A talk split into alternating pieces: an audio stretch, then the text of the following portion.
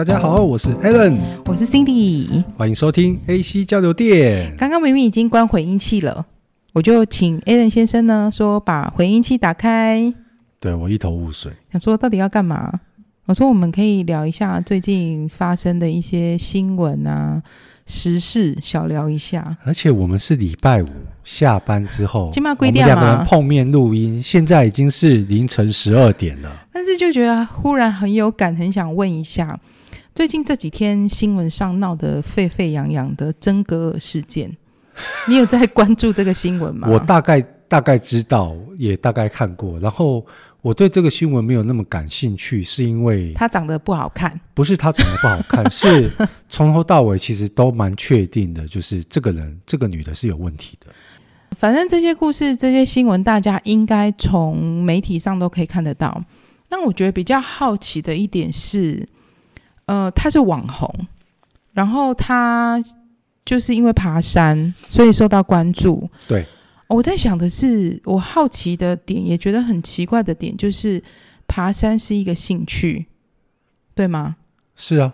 啊，你身边有没有喜欢爬山的人？有，我身边也很多喜欢爬山的人。我身边有专业的，他们还有还有那个可以带团的导游证。是的，我身边也有。那请问一下，这些人有在求赞助吗？没有哎、欸，我实在是不懂、欸。他们他们会。他们会开团，或是说有人就是熟熟的朋友请他开团，然后会挑难度去爬山。那可能他们会意思意思着收一点费用。我理解，而且这是正常，而且也是正确的。我身边也有这样的人，就我们同学的，就是呃有有同学的爸爸，他是很喜欢爬山，爬到很专业，变成就像你讲的，他是领路的导游。那因为他了解山性，了解这些状况，知道要怎么。处理，如果说今天大家迷路，他怎么处理？那他是照顾大家，收一点导游的费用，这本来就很应该呀。可是我真的是觉得说，爬山是一种兴趣，你让自己成为网红，然后要求关注、求赞助，这是一直我觉得好不解的点哦。那这就是他赚钱的方式啊。他有他，他有前面有他有前面有在好好经营他自己啊。他不管他的人设、他的形象、他的外在，那 maybe 我们觉得他长得就是 so so，可是可能在一些年纪比较大的男人眼里，觉得他不错啊、漂亮啊，是年轻的美啊。假设他是一般的网红，呃，就是网红是 KOL，大家会去寻求，不是只有纯赞助，我会我们可能会走团购。走业配，我是经营我的形象，经营我的，或是开课，现在一堆哦。对，但是不是像这样子，我去爬山，然后我很厉害，然后我去求赞助，是希望你就直接赞助我钱，让我去爬山。我们身边也有就同事，他就是很喜欢爬山，人家假日就去爬山，那爬山要花什么钱？要买什么装备？要做什么事情？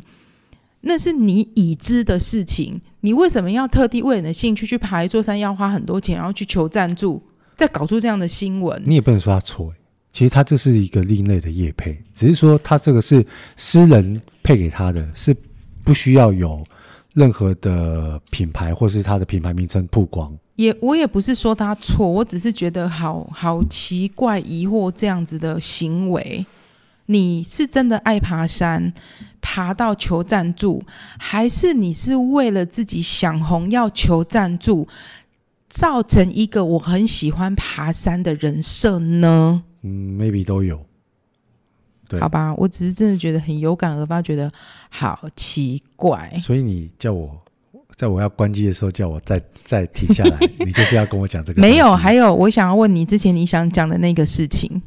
好，就是我有跟辛迪聊到，就是不知道电友们还有没有印象？好，你们现在听到的话，应该是上个礼拜，就是新闻在炒的有一个叫限温令。我没有关注这个新闻，完全没有看，所以你可以说给我听一下，我感觉一下。就是说政府要推一个政策，这个政策呢是限制啊、哦，餐厅这些营业场所，他们冷气开的时候的温度。你的温度如果低于二十三度，他们就会罚款。谁来测量？然后那个测这个很简单啊，你只要有个那个测温枪，然后可能可能是环保局的之类的，他到你现场一测，哦，二十二、二十一，然后他就可以直接开罚了。只是我不知道说这个这个只是一个，呃，还在前面还没有开始要推，只是先做一个设定还是怎么样？但是就是看到这个新闻之后，我觉得蛮瞎的，就是你怎么会去推这个政策，叫餐厅不准把冷气开到这么冷？那今天火锅店、烧烤店怎么办？而且我没记错，这罚款是百万等级的哦。不是，而且为什么只有餐厅？反正就是营业场所，只要是营业场所，公共营业场所，家乐福这些都算。我没有，我纳闷的就是说，你今天人家开的温度超过低于二十三度、二十二度之类，你就要罚他钱，而且最重可以罚到一百万。可是你不觉得很瞎吗？酒驾、诈骗，好、哦。或是说一些其他的罪行，你们罚款罚的那么轻，一些该我们一般普遍民众认知的觉得他是重罪的，你们该罚的不罚，然后你们去做一个这个限温令出来。我觉得比较奇怪的是，真正执行上会有很大的困难。首先是不会，没有，首先是我你说他会拿测温枪去测啊，我实际上我就是开。二十三度，可是这个温度开下去，你用测温跟现场的人流没有跟对这个商品，这个这都会影响温度啊。他测出来之后，他一定还是要去看他们在那个遥控器或是在机台那边设定的温度是多少。那你就看设定温度就好，你拿那个枪这样就没有意义啊。反正这不就是一个很奇怪的？反正我只是觉得说，他今天要把罚金定到这么高，讲直白一点，对我我个人，这我个人观点。就是因为缺电，嗯，夏天会很热，冷气就会开很强，冷气开很强，需要的电量就多，那就有可能会造成我们这两年常遇到的跳电事件。但是它可以开发，就是营业场所，学校不行。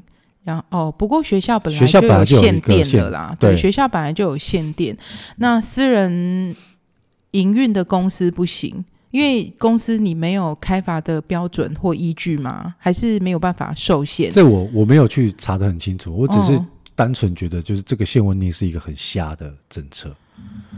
嗯，讲白一点，大家都知道是缺电，然后前两年这样不停的跳电，该用的理由借口你全部都用过了，什么什么松鼠啊、蛇啊、阿北的竹竿打到啊，哦，就是一堆嘛。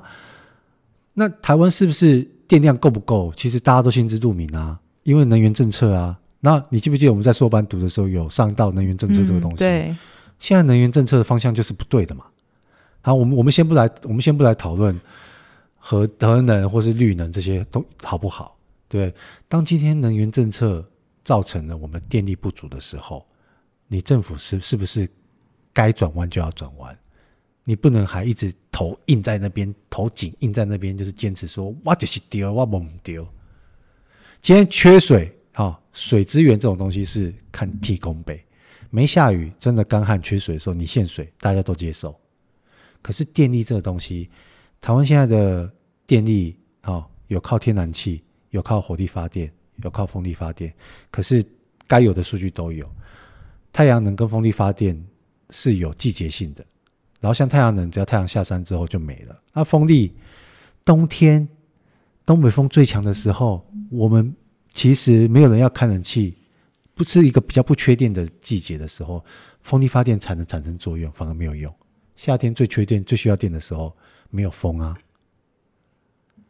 那你说核能好不好、环不环保？那就是照个人认知。只是说，有时候我们的政府很喜欢说国外怎样、国外怎样，可是他们拿国外来比的时候，永远都是拿一对他们有利的来比。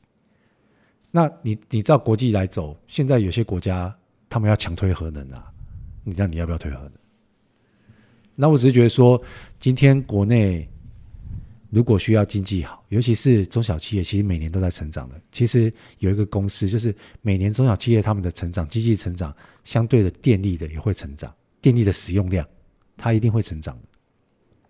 那当今天这个使用量一直在成长的时候，你发电量跟不上的时候，那就是会限电，就是会缺电。那这样是不是对经济会造成影响？这个是扯远了，我只是单纯就是看到限温令这三个字，我就觉得真的是瞎爆了。这个这个已经有有确定要朝这个方向执行吗？还是说只是我我后来没有再去研究，因为我这几天真的比较忙，我就没有再去看这个新闻。好，你讲你你分析的好专业。那下一个想讨论的新闻，突然觉得好肤浅哦。就前两天有看到一个新闻，是那个一个年轻人坐着计程车到土城开枪。昨天。昨天，的，对，我想说是开了五十一枪，对啊，超屌，超专业。我觉得哇塞，我们台湾那真的枪嘛，对不对？因为本来是冲锋枪，而且那是竞赛竞技用的冲锋枪。没错，本来是大家想说，哎，那个会不会是假枪、玩具枪？这个新闻我非常关注，你知道为什么吗？对，因为我当过职业军人，对，我对枪支这种东西，没错，非常的敏感。所以我是想说，我们台湾真的有这么好取得这个枪支哦？台湾的黑枪非常泛滥。哇塞，真的觉得好可怕哦！就你有看到那画面吗？嗯，有，因为跟因为在上班的尖峰时段，对，刚好大家都塞在那边。那个那个阿迪啊十七岁而已哦，嗯，下机下了计程车，车门不关，对，下车直接就扫啊，他扫五十一枪，只花了不到两分钟。然后刚好有一个小姐走过去的时候，她一开枪，她吓呆了。那你要想，在车阵塞住的时候，摩托车、公车、计程车没有一台跑得掉。还好那个阿迪亚斯是对着当铺的铁门，对，他没有回头，没有，对，因为其实很可怕、欸，很可怕，真的很可怕。那你看那个画面，那个阿阿阿姨吧，骑着摩托车，然后这样看着他，其实那个就生死一瞬间。说实话是这样，就其实蛮感慨的啦。这几年就是我觉得大家有点知识水平，有点点常理。逻辑性好的人都会知道，我们台湾这几年其实枪支泛滥，治安有点变差。我们不要说败坏，台湾的治安在世界上还是好的。嗯，可是真正比较起来，台湾治安这几年是真的变差。黑道以前黑道怎么敢这样随便开枪？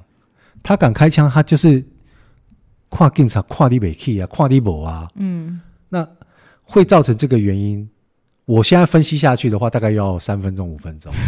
你知道为什么吗？就是你们，你们一般，尤其是女生，你们可能对这个东西比较不了解。我觉得男性听众听我在讲，我快速讲一遍，你们可能会比较有感慨。在军队体系跟警察体系里面，哦，学长学弟还有级别是很重要的。今天就是大家会照着级别慢慢一步一步往上走，随着你的年纪，如果你表现得好，你没有被逼退，时间到了，你该升官就是会升官。那在警察体系其实也是差不多的。那自从呢，我们的苏贞昌院长把警政署长突然换成一个五十一期的，好、哦，呃，五十五期应该是五十五期，反正实际期数我不确定。我我先假设这个新的警政署长是五十五期的，他的前一个署长是五十还是五十一？他们之间差了四到五期。那这个新任署长五十五期上来之后，你觉得他的副手？副署长或是下面其他高层的，会放他上面起诉的学长在他位置下面吗？你你懂我在讲的？啊、你讲你懂我在讲的逻辑吗？哦，对啊，这是一个职场伦理。对。然后他上任之后，在不知道两个礼拜吧，总共调动了将近两百个两百位的高阶警官。你要想哦，每个地方的警察或是刑事。管情事的，他们在地方生根久的用处是什么？他们很了解当地的黑道生态。嗯，这些人在在那边就是一尊大佛，黑道不敢乱来作乱。可是当今天两个礼拜之内，全台湾的高阶好像是三线以上的两百多位，在整个台湾东南西北全部轮调一次，全部都换新了。你觉得这是黑道会怎么想？哎，那可能假设我在 A 地区，我是 A 大佛，我到 B 地区，我不能继续当大佛吗？你不能当大佛，你要重新经营你的人际关系、你的人脉、你的所有的网络要重新来一次啊！那我就跟 B 地区的大佛两个讲交换一下啊！哎，你要想两百多个人交换，不是只是单纯的我跟你互换，嗯，我跟你换完之后，搞不好又有另外一个来。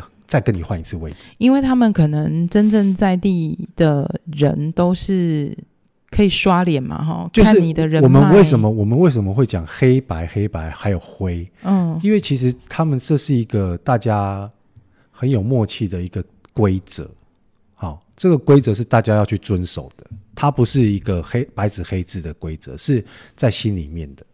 可是当今天你这个新任的署长跟上一任的署长的级别差了四期五期，在他中间，哦，这四五期的资深警官，嗯哼，没有人有上升的空间了，因为最我的新的老板是我学弟耶。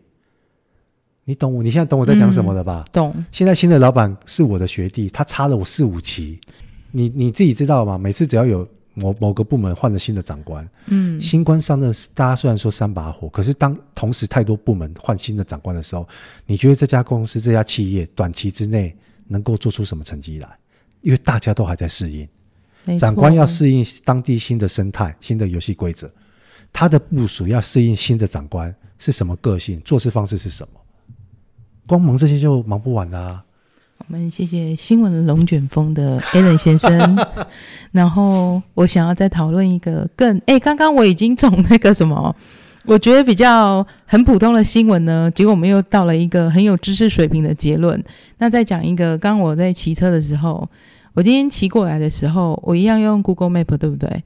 我真的很生气 Google Map 呢。因为每次都给我约去不同的地方。没有，因为我跟你解释过了，他会依据当时的路况来判断。我知道，我理解。这个路况如果现在比较塞，他会引导你走别的路。我理解，我理解。但是他这样子对围路痴的人真的很不友善。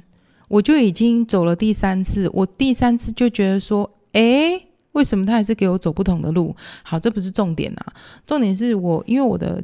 欧多拜前面有那个架子，就像那个送 Uber Eat 前面有个架子，嗯嗯嗯、我会把我手机放在上面，因为我要看地图嘛。这是你知道围路痴的必备物件。那停红绿灯的时候你就看影片。停停路 对停路边的时候想说，哎，还有一点时间哦，还有九十几秒，那我们看一下影片好了。我今天刷到一个影片，我刚刚有跟你说，就是两个女生然后在 KTV 打架，然后大打出手，打到一个不行。然后其中那两个女生，我身材都曼妙哦，打到一个不行。然后其中有个男生哦，他就把那个女生头发这样子直接扯过来，哇，直接很大力用拉的哦，直接把它挪动到另外一个地方。然后就打架，本来是两个女生，变成一女一男两女在打架，打打打到最后，这个。另外一个女生吼很生气，站起来了，一个被压在地上，一个站起来，她就走过去那个桌上，把那个 KTV 还在煮那个热汤哦，那个热汤我刚说它还在冒烟呢，直接往她身上这样啪直接淋下去。我一看到那个影片的时候，我真的跟着那个心里一惊，想说我靠，完蛋了，是不是要出人命了？那个那么烫诶，那没有死也半半残了，好不好？那个那么大锅，然后结果那个女生只是啊。还起来继续打，我想说，我靠，太厉害了，好会打架哦！但是在其实，在看那个影片的时候，我真的觉得好可怕哦。然后我就心里在想说，在拍摄的这个人也太淡定了吧？所以现在现在小朋友很屌，你不觉得吗？我不知道他们是不是小朋友哎、欸，看起来应该是没有，maybe、欸、好，你看他那个汤，你看那个汤在冒烟，还是干冰？好，说明他真的很烫。可是我觉得，可能那个女生当下是被愤怒支配了她。你懂吗？因为在人在愤怒的时候，那个肾上腺，你说支配他去拿那一锅汤？没有没有，我说被喷被汤淋的那个人，你不是说他被淋了之后还站起来大不是他没有站起来，他就是被淋了之后大叫一声之后还坐起来，然后再跟那女生再继续拉扯，对很厉害耶，明明就很烫很痛啊，一定很痛啊。那我觉得可能是当下他太气了，那个肾肾上腺素分泌出来之后，真的太厉害了。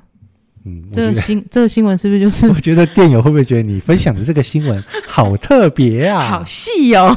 呃，我我是还没有看到这个新闻啊。对，我觉得太太太太特别了。就是我我等一下回家之后会看一下。你看一下，你有没有晚上有没有这个新闻出来？好好？有没有 Google 到这？我刚刚说那个泼热汤的新闻啊，他们是说为了两万元的债务啦。啊，对了，没钱的时候两万块很多。本来我以为是情商哎、欸，嗯、因为会打成这样，以为是他抢抢男朋友、啊。对啊，你上我老公，就是弄我男男朋友之类的啊。所以只是你刚刚查了一下，是为了两万块。对，两万块债务啦，嗯、就因为那个打的真的有一点可怕。还有一个新闻也想跟大家一起讨论一下的。就看到昨天看到那个新闻啊，又有一个韩国的明星叫文斌，又传来离世的噩耗。那他文斌是哦，没有，我我我以为在说玄彬，不是，哎，等一下，文斌是文斌一个男团。男团，你应该，我觉得你可能不会知道，那我一定不认识。对，你应该不会知道他是谁啦。就是他已经有安排下个月要来访台湾了。然后他本来是韩团，也在台湾算还蛮有名的。就传出说他应该是自杀。我们昨天跟同事在聊天吃饭的时候，我们就说，其实韩星啊，真正结束自己生命的比例。很高哎、欸，对，比其他国家的还要来得高，真的，真的，就像你前面听到有一些韩国的女星啊，也是因为受不了什么性招待啊，或者是一些其他的霸凌啊、压榨等等的，那我们就想说，其实你说这些偶像明星，台湾啊、日本啊，就是韩国啊，其实都很多嘛。如果说我们讲比较亚洲的话，大家应该压力也都很大。可是你会发现，说好像真的是韩国的自杀率真的真的是其实蛮高的，嗯、对。那也其实我们就后来慢慢，我同事就推论出说，他觉得啦，他认为哈，这是他个人的立场。其实，在韩国的网络的霸凌，真的其实、哦、很严重，嗯，会比他们的粉丝很可怕，会比我们他们除了真爱粉之外，他们还有很多黑粉，对。所以就是他们的那种网络的霸凌。很可怕，所以我觉得你要练就无视这些键盘侠的评论很难呐、啊。不会啊，我是说以明星来讲很难呐、啊，因为他其实就是站在大众的眼光之下，我就是在荧光幕前，嗯，我本来就是受到这些世人的批判，我本来就是会在意别人的眼光，因为我是一个公众人物。哎，我觉得这个推论合理哦。没有，就我们在就是互相讨论的时候会觉得这样，因为为什么会讲到这个？因为其实前一阵子日本的杰尼斯也有出来讲说他们的社长啊，嗯嗯嗯、对他们、那个、我觉得超恶烂的，对、那个，做出一些不太好的行为。对，可是这个新闻你知道吗？在日本的国情底下。因为这个社长，他其实培育了非常非常多很有名的杰尼斯，不管是老的、小的，到现在其实都还一直有好几代厉害的杰尼斯都是他捧出来。没错，没错。可是不论他是不是真的做这一些事情，真的有或是没有，我们其实不得而知。那因为纪录片一出来，访问了这一个爆出这个新闻的杰尼斯的这一个成员，那呃，新闻自己在日本当地。其实没有什么报道，嗯，只有一家媒体有报道，所以反而国外的都在讲，对外媒的媒体去做报道，然后他们也有去访问一些日本的路人，可能说，哎，你对于这个新闻什么什么的，哎，大家会觉得这个社长是神，因为他造就了好多我们喜爱的杰尼斯的团体，男神，对，我们这个神造就了好多男神出来，对，所以。不知道他是不是真的有做这样的事情，然后再来就是，他们也会觉得说，逝者已逝，不要再去说过去的他的一些事情或什么的，要尊重已逝的、已经过世的人了。然后也也会有一些角度是说，我喜爱的杰尼斯明星可能还在线上，那如果这些事情是真的的话，会不会对他们又要在二度伤害，嗯，或者是什么？那我们这么爱这些偶像，我们不希望他再一次经历这些事情。如果想说的是说，其实你看日本的偶像明星，其实也经历了，也是有承受着这样子这么大的压力。当然，各个世界都有发生过说明星他们结束自己生命的事情。可是我们就在讨论说，哇，韩国比例真的好高哦。那谢谢 Cindy 以上专业的分享。没有，大家一起才是谢谢你的那个新闻龙卷风好吗？哦、我们只是 AC 龙卷风，对，我只是非常的有感而发而已。对，好，那谢谢你陪我们一起听这一集我们有感而发的一集。哎，对，那我想要就是麻烦我们的电友，你们也可不可以告诉我们，就是如果我们是这样聊时事，就是偶尔聊聊现在比较。大家在关注的，或是比较比较多人在关注的，对时事或话题，你们会有兴趣听这样的东西吗？我们会变新闻交流电。对对对，所以麻烦大家，如果愿意有空的话，可以给我们一些回馈跟反馈，好不好？好，那就谢谢大家喽、嗯！谢谢大家，拜拜，下次见，拜拜。